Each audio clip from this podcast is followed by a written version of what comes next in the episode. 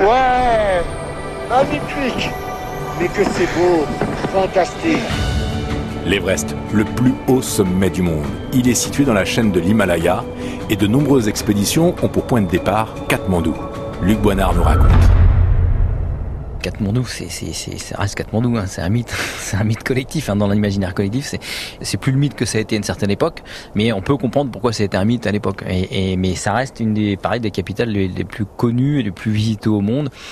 La vallée de Katmandou est inscrite au patrimoine mondial de l'UNESCO. Hein, donc il y a des merveilles d'architecture et de temples. Enfin, c'est, c'est extraordinaire.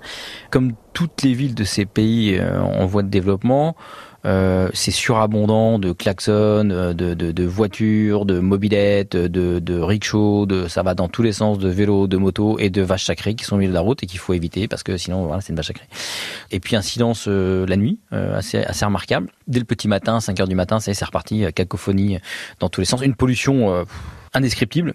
Mais par contre, un, un accueil toujours, un accueil à la népalaise, c'est-à-dire souriant, bienveillant.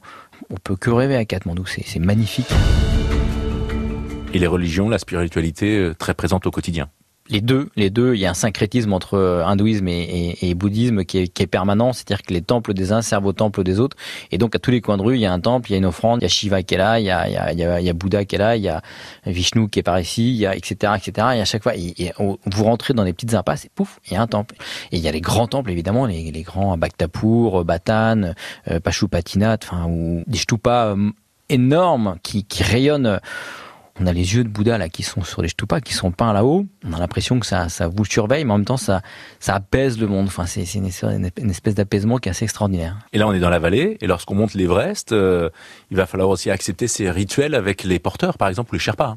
Oui, et, et tout le long du chemin, il y a plein de, de mini stupas avec euh, des, des, moulins à prière, des offrandes, etc., etc. Donc là, la tradition veut qu'à chaque fois qu'on passe devant un moulin à prière, on le fasse tourner pour euh, que, que les prières elles s'en aillent au, au, royaume des dieux. Et sur tous les sommets, il y a des drapeaux à prière. Et les prières qui sont écrites ou dessinées sur ces drapeaux, les, les, les Népalais considèrent que le vent en passant sur drapeau emmène les prières au royaume des dieux, au royaume des cieux. Donc c'est assez extraordinaire. Et il y en a partout, partout, partout, partout. Katmandou, la capitale du Népal, une étape importante pour de nombreux alpinistes qui s'élancent vers les plus hauts sommets du monde.